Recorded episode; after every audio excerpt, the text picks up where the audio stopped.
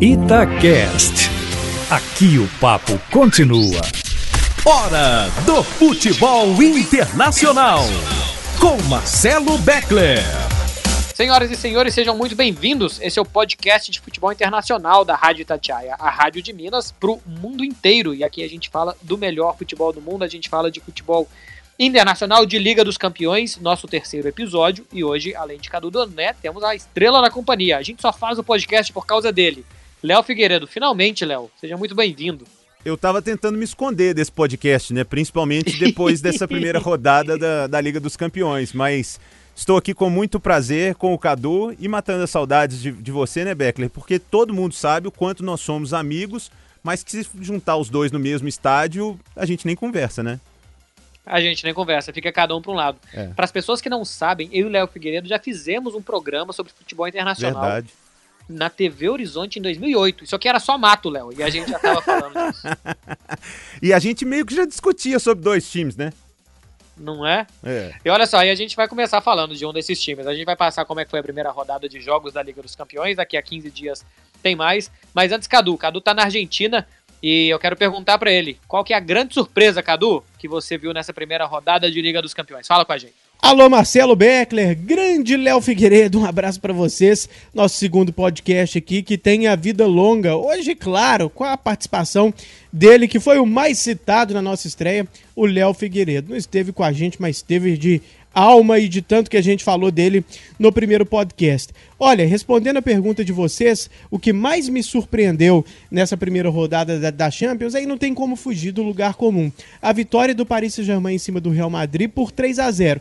E aí, gente, claro, não só pelo resultado em si, mas pelas circunstâncias. Todo mundo sabe que o PSG tem como destaques o Neymar, que todo mundo fala o tempo todo, o Cavani e o Mbappé. Nenhum desses três estava então era um cenário para o Real Madrid ter uma facilidade muito mais clara, muito acentuada. O, o Paris Saint-Germain ainda continuava muito forte, tinha o Icardi, é, tinha o Di Maria que fez um grande jogo, foi o dono da partida, ótimas opções. Todo mundo sabe que o Paris Saint-Germain continuaria forte, mas sem Mbappé, sem Cavani e sem Neymar, você tomar três no lombo fica muito complicado, né? E acho que também a gente tem que destacar que o Real Madrid ainda se acertando, ainda é com uma certa dúvida de quais jogadores em médio prazo vão ser os titulares, mas que pelo menos por enquanto teve boa parte dos seus jogadores mais famosos, né? O Benzema, que começou bem na temporada do Espanhol fazendo gol, esteve em campo. O Hazard, principal contratação, esteve em campo. O Bale, que vive nessa eterna é, relação de amor e ódio com o Real Madrid, com a torcida do Real Madrid, esteve em campo. Então foi um confronto do Real Madrid com os times principais, do, com os jogadores principais, do Paris Saint-Germain sem suas grandes estrelas e mesmo assim o Paris Saint-Germain enfiou 3 a 0 para mim é disparada a principal é, surpresa, até porque, viu, Beckler, você há de lembrar que no nosso primeiro episódio eu saí apostando empate em tudo. Eu achei que esse jogo ia empatar. Então eu errei feio. Se eu apostei em empate foi 3 a 0 essa foi minha maior surpresa, viu, gente? Ô, Léo, é, você foi citado. Sempre, né? Uhum. É, foi um jogo terrível, esse jogo do Real Madrid. O Cadu já, já colocou os pontos mais importantes, que eram os desfalques, né? O Paris Saint-Germain merece méritos porque fez uma partida muito sóbria, uma partida inteligente.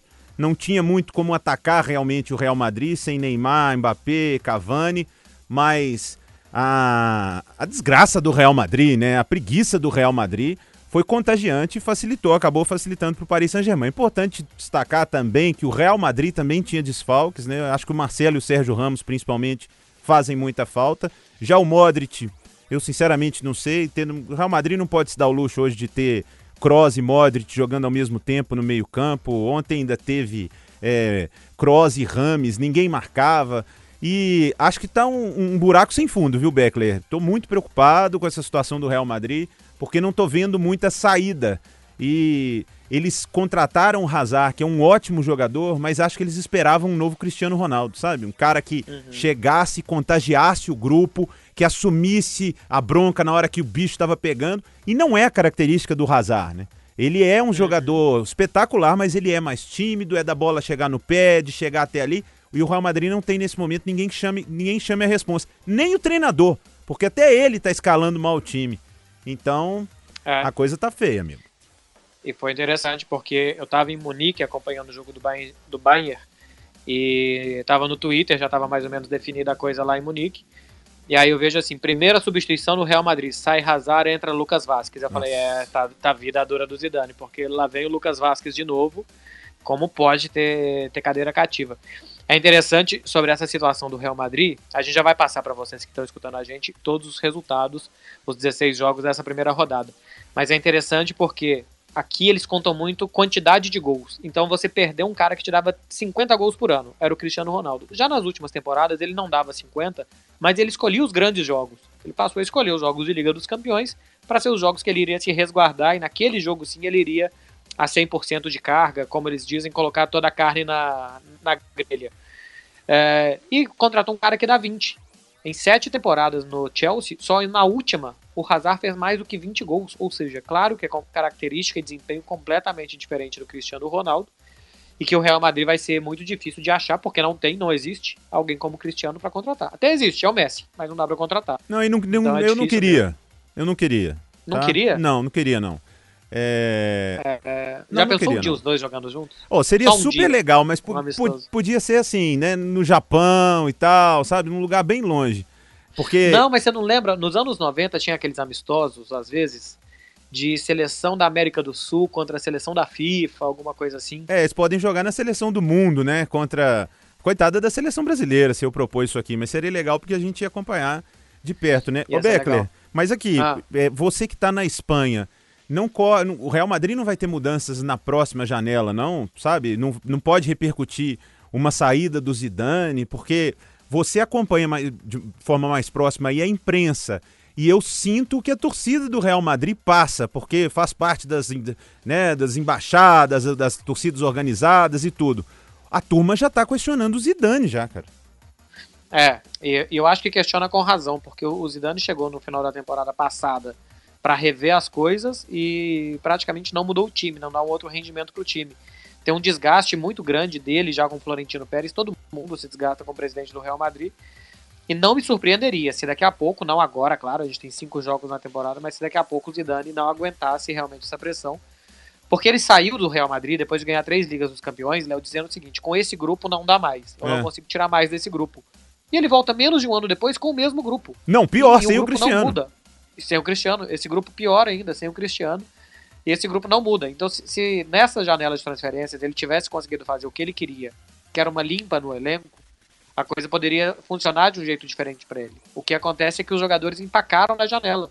Ele não conseguiu negociar o Bale, por exemplo, era um jogador que ele não queria, não conseguiu negociar o Rames Rodrigues, que era um jogador que ele já tinha mandado para o Bayern de Munique, porque ele não queria por aqui. E outros jogadores também que ele queria fazer uma mudança, ele não conseguiu fazer. Então não veio o Pogba, não veio o Van de Beek, que estava contratado pelo Real Madrid. Van de Beek tinha contrato assinado já, só faltava homologar o contrato e a coisa empacou. Então as coisas não saíram como ele queria. Dentro de campo as coisas não estão saindo como ninguém quer. Para você é... seguir aí com os outros resultados, ah. me permita aqui cinco segundos no momento torcedor. É... Como é que o time que queria ficar livre do Bale e do Rames Rodrigues começa a Liga dos Campeões jogando com os dois como titular? Pronto, parei. Eu vou passar os resultados. Essa pergunta, a gente chama o Zidane para o próximo episódio, para ele falar. Olha só, os resultados são o seguinte: na terça-feira, a gente teve o Lyon empatando com o Zenit 1 a 1 O Lyon do técnico Silvinho, do diretor Juninho Pernambucano. A Inter de Milão, no grupo da morte, só empatou com o Slavia Praga 1 a 1 e foi em casa. Esse resultado para a Inter depois, Léo, quando faltar dois pontos, você me lembra, porque uhum. foi aqui que a Inter perdeu a classificação dela, tá? Teve Chelsea e Valência. O Valência venceu na Inglaterra por 1 a 0 Gol do espanhol Rodrigo, que nasceu no Rio de Janeiro. O Ajax começou como basicamente terminou a última temporada, em alta, 3 a 0 para cima do Lille. O Benfica perdeu do, Baile, perdeu do Leipzig, perdão, em casa 2 a 1 Borussia Dortmund e Barcelona 0 a 0 Barcelona não fez outra coisa que não fosse tirar a água do barco afundando. E o Ter Stegen deve pegar um pênalti para salvar os móveis. E que adiantou absurdamente, hein? Foi tipo o Rogério Ceni num pênalti do Alexandre Pato aqui, que ele adiantou uns dois metros e o VAR não mandou. Não tem VAR na Europa, não, ô Beckler? Tem, mas você sabe o seguinte, é, eu não vi, tá? Eu estava no estádio, mas eu estava do outro lado. Eu estava acompanhando o ataque do Barcelona. Então, assim, eu estava na, na, beira do campo e não, não, não, tinha como eu ver. Eu vi uma foto. Que provavelmente eu, eu postei. Rodou a internet. eu achei que ele adiantou um, um ou dois passos. É, eu, eu vi a repercussão que todo mundo falou que foi muito gritante mesmo. Pela foto é evidente que, que ele se adianta e pela nova determinação, se se adiantar meio passo, tem que mandar voltar, porque a gente não marca impedimento por meio passo. Exatamente. Então tem que marcar adiantamento do goleiro por meio passo também. Mas eu já vi piores, Léo. Você não achou? Não, não achei Não, tanto já. assim, achei um ou dois passos. E aqui, e brincadeiras à parte, é, acho mais legal contemplar a fase do Ter Stegen, que hoje é o melhor goleiro do mundo, porque o Barcelona chama muita atenção por causa do Messi, né? Por causa da, da marca Barcelona, da repercussão, mas desde o ano passado, né, Beckler, o, o Ter Stegen já tem livrado a cara do Barcelona e livrou a cara do Barcelona contra o Borussia, que se mostrou pra mim um time muito bom. Eles conseguiram Sim. a maior contratação dessa janela, porque foi o maior, o maior negócio da história, que foi o Sancho, um cara que custa 8 milhões de uma temporada para outra, vai vir 80 milhões de euros o passe dele. Ele pegou o, o, o Sancho no Manchester City a preço de banana. E foi por uma escolha do jogador, né? Ele quis sair porque achava que, que não ia ter espaço no City e tudo. E ele é um belíssimo jogador.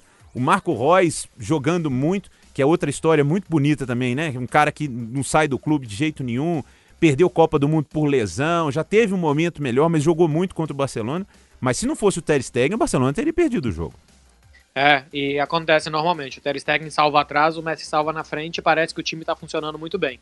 Isso é, é o que normalmente acontece aqui no Barcelona. É um salvando lá na, lá na frente e outro lá atrás.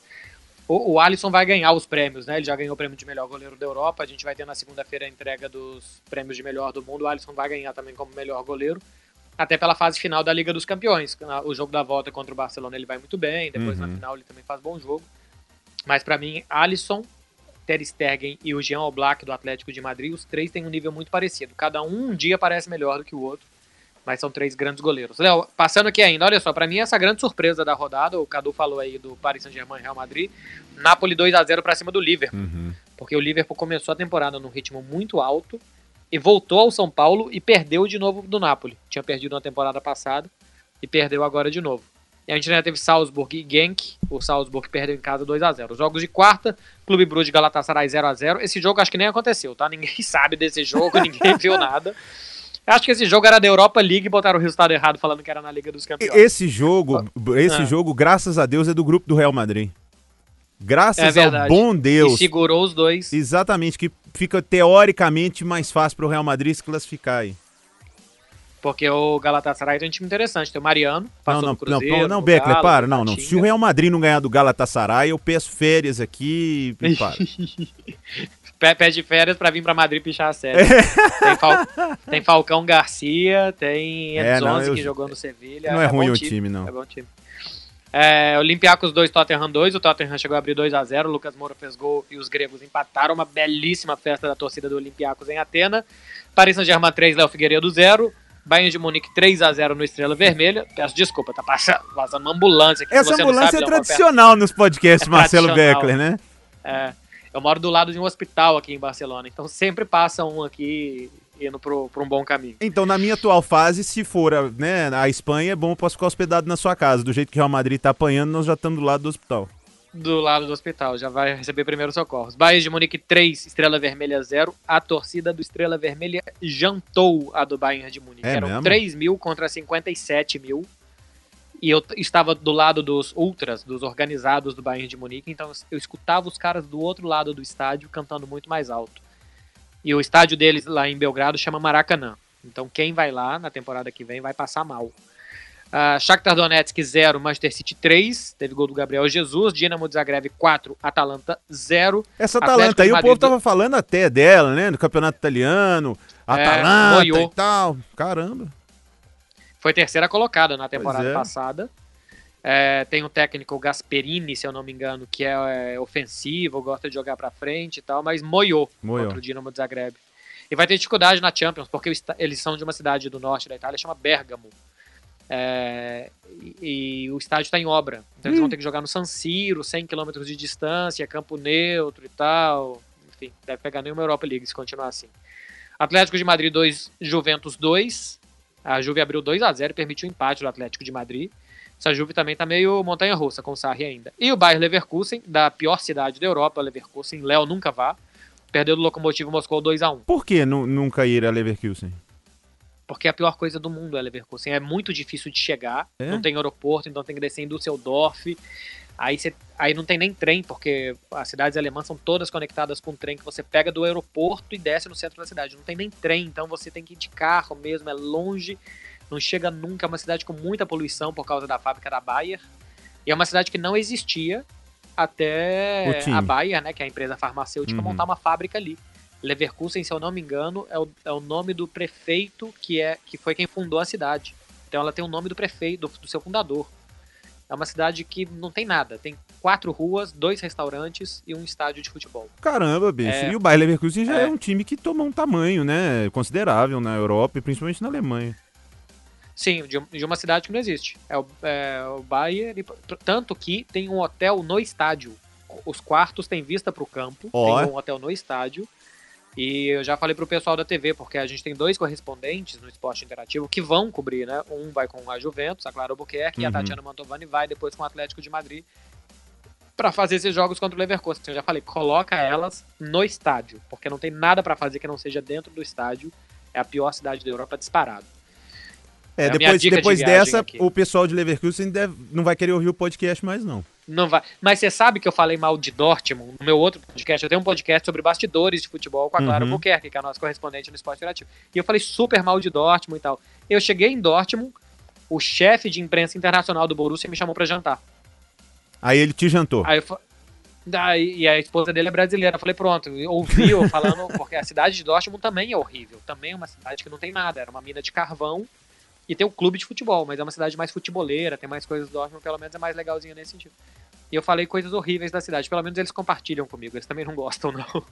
Apesar de trabalharem Mas depois lá. dessa sobre Leverkusen, eu não sei não. Se o prefeito te chamar pra, pra almoçar, você fala que você não pode, não. É, acho que nem remédio mais eu vou poder comprar da. Ó, eu, pro- É, antes do Cadu entrar na, na ah, roda aí diga, também, Diga. eu acho que o Cadu deve estar sedento pra falar sobre os times ingleses, né? É, Eu imagino. falou aqui e o Cadu gosta muito da Premier League. Mas o Liverpool 100% na temporada, né? Perdendo do Napoli em casa. É, O Liverpool não dá muito certo com o São Paulo, não, né? Não, não. Temporada passada a mesma coisa. É. No jogo na volta, quase que o Napoli tira o Liverpool na primeira fase. Não, mas e- jogar lá é muito Você não difícil. entendeu a minha piada. E também tava lembrando aqui do Mundial. É, Ah, do- Liverpool São Paulo, é, É. verdade. Olha, eu não peguei a referência. Entendeu? Você foi longe, hein, Léo? Foi Ah, 2005. É, é, na verdade, é porque Mas como o Rogério. Ceni tá treinando o Cruzeiro, aí o Rogério Ceni fica muito Rogério Ceni, Rogério Ceni, aí eu lembrei das defesas dele, no, falta do Gerard lá e tudo. Com certeza não dá Três muito gols certo. impedimentos milimétricos. Exatamente. Agora, o VAR naquela época não tinha, mas marcava impedimento. Agora, adian- goleiro adiantando não marcam nunca. É, Você tá. Eu tô doído, cabeça, cara. É, eu tô doído. Você tá com isso na cabeça, Léo. É. Esquece isso, Léo. Foi a primeira rodada. Aliás, tem uma frase muito boa sobre o mau momento do Real Madrid. O Real Madrid às vezes começa mal a temporada. Que é isso não é sobre começa, é sobre como acaba.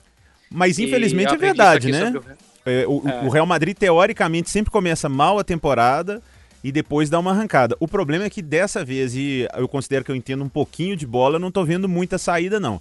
Não vai sair Não. perdendo para todo mundo, é bem possível que se classifique, mas não tá no padrão dos principais times hoje, do, do padrão Real Madrid. Não é um time padrão Real Madrid.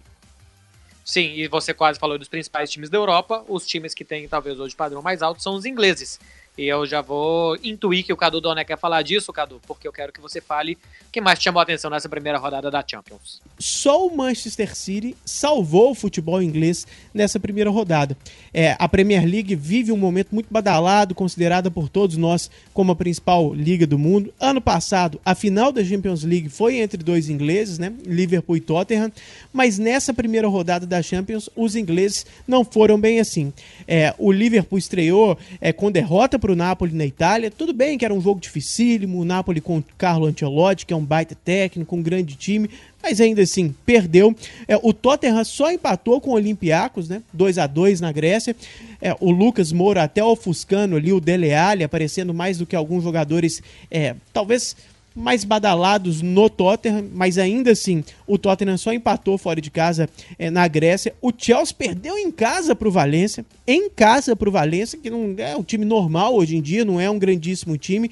Então, vários resultados surpreendentes e ruins dos ingleses. Quem salvou como quase sempre. Não foi assim na última rodada da Premier League, porque perdeu para o Norwich, mas na Champions League eles voltaram a vencer o Manchester City e conseguiu uma grande vitória em cima do Shakhtar Donetsk, um time mexido, né? O Marrez, o Gudogan tendo espaço, não são necessariamente é, titulares. O próprio Gabriel Jesus começou jogando e o Agüero, que é o titular, ficou no banco. O Gabriel Jesus fez gol, inclusive.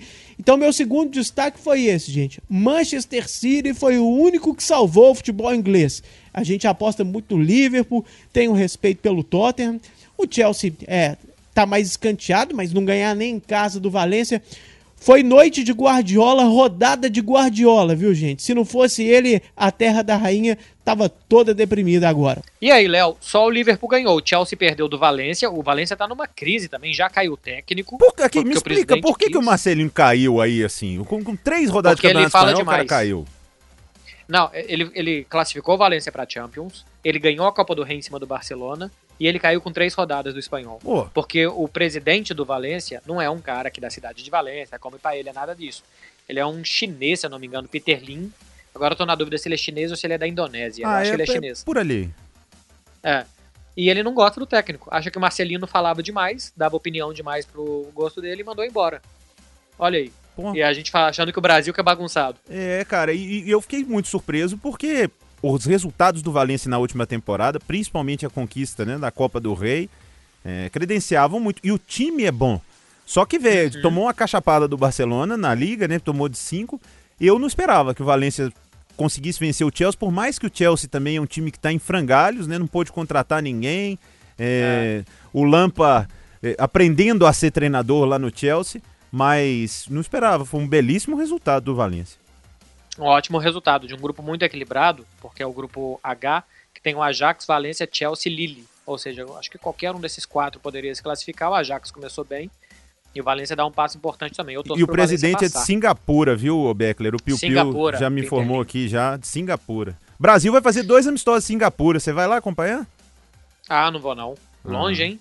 Achei que Mas você ia diz, falar mal dizem... de Singapura também. Não, não, não, pelo contrário. Eu tenho um amigo que já morou lá, disse que é o melhor lugar do mundo para se morar, oh. que é tudo muito moderno, progressista, tecnológico, que funciona às mil maravilhas. Tenho muita vontade de ir, é, mas é bastante longe. As datas FIFA, normalmente, a gente tem um pouco mais de descanso por aqui, se não for alguma coisa aqui dentro, até porque a gente faz cobertura também aqui dos jogos das seleções europeias. Para a Ásia, esses lugares é mais complicado da gente da gente Cadu falou dos ingleses, Léo. O hum. Liverpool perdeu, uhum. o Tottenham estava ganhando de 2 a 0 do Olympiacos, empatou, o Chelsea perdeu. O único que salvou aí foi uh, o City. Quem é que falta dos ingleses? O City, que ganhou do Shakhtar Donetsk 3 a 0 com o gol do Gabriel Jesus. Mas eu acho que eles continuam favoritos, né? É, o time é muito forte, né? E logicamente, na última temporada já, aquele lance do VAR contra o Tottenham no final do jogo, o City já tinha potencial para ser campeão. Era um time que poderia ganhar até do Liverpool na decisão. Time muito bem treinado, né? Ficar chovendo molhado falar do Guardiola. Tem um elenco muito forte. Acho que eles perderam um grande jogador, que foi o Sané. Gosto muito do Leroy Sané, sim, que até sim. se machucou, né? É, seriamente. Mas ainda continua um time muito forte e tem elenco, né? A questão é como que, que, esse, que essa turma vai chegar numa reta final, assim como foi o ano passado na temporada é. passada. Mas para mim é o time mais forte da Inglaterra, mesmo o Liverpool sendo o atual campeão da Liga dos Campeões. Eu acho o time do Manchester City mais forte do que o do Liverpool. Uma curiosidade, o Guardiola sempre diz que o City não é favorito porque é um clube pequeno. É um desses clubes que está crescendo a golpe de talão de cheque. o, o, o, o, sheik, é, o sheik dos Emirados Árabes coloca dinheiro lá, é um clube estado é, e o Guardiola admite que é um clube pequeno, que não tem a tradição dos outros e tal, e isso incomoda algumas pessoas do próprio City que acham que o clube tem que dar um salto europeu também, que tem que buscar isso. E não só conseguir várias Premier Leagues para crescer, que é uma coisa que já tá conseguindo, que já é grandioso pro clube. Ô, Léo, pra fechar. O Paris Saint-Germain hum. também é um time talão cheque? Claro, ah, mas é o mais de todos, porque é o, o, City, pelo menos, ele disputa um campeonato muito equilibrado, então ele tem muitos méritos nas conquistas domésticas. O Paris Saint-Germain não. Paris Saint-Germain, a diferença de orçamento dele para os outros dentro da França é muito grande. E ganhar o campeonato francês não, nem se comemora. Então, por isso que cria essa obsessão que é a Liga dos Campeões e que o clube é sempre eliminado muito precocemente. Tem um amigo meu que diz que o Paris Saint-Germain joga dois jogos por temporada. Aí dê a volta das oitavas de final da Liga dos Campeões e só. Sacanagem essa, viu, bicho? Ô, Léo, pra fechar, duas coisas rápidas. Vamos lá.